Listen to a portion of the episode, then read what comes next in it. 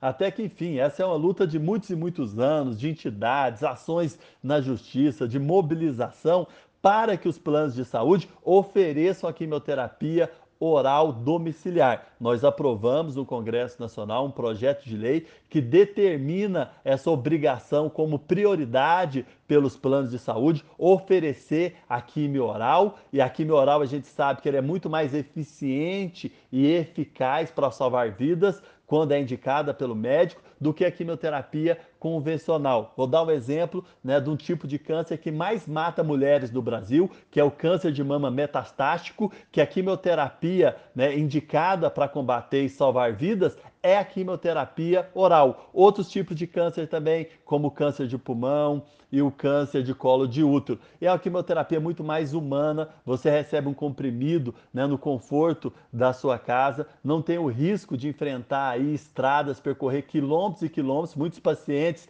né, em Minas fazem o tratamento em outras cidades ou em outros estados, você não tem o risco aí das estradas, você não tem o risco de pegar uma infecção hospitalar ou uma Covid Covid e além de baixar os custos, porque não tem toda uma equipe médica. Vou dar um exemplo, por exemplo, do meu pai, que ele fez um tratamento contra o câncer convencional e era um sofrimento. Eu que acompanhei ele, às vezes, né, tentava no braço achar veia, não achava veia. Quando achava veia, entupia, né, aí tentava encontrar outra veia, entupia de novo, passava por outro braço. Então, assim, era um sofrimento danado, né, todos os dias para fazer a quimioterapia. E se fosse a quimioterapia oral, né, seria muito mais humano e muito mais digno. E como eu coloquei, quando tem indicação médica, é mais eficiente e eficaz para salvar vidas do que a convencional. Além de obrigar né, o fornecimento da quimioterapia oral pelos planos de saúde, né, a lei né, que nós aprovamos determina também um prazo máximo para fornecer novos medicamentos entrar no rol dos medicamentos oferecidos pela Agência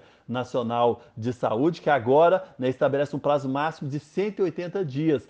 Antes demorava dois, três, quatro, até cinco anos para se incorporar um, medicamento moderno eficaz. Então, um projeto de lei muito importante, vai para a sanção do presidente, já tem o compromisso, inclusive, da liderança do governo de ser sancionado pelo presidente e se tornar lei, uma lei muito, muito importante que com certeza vai salvar muitas e muitas vidas.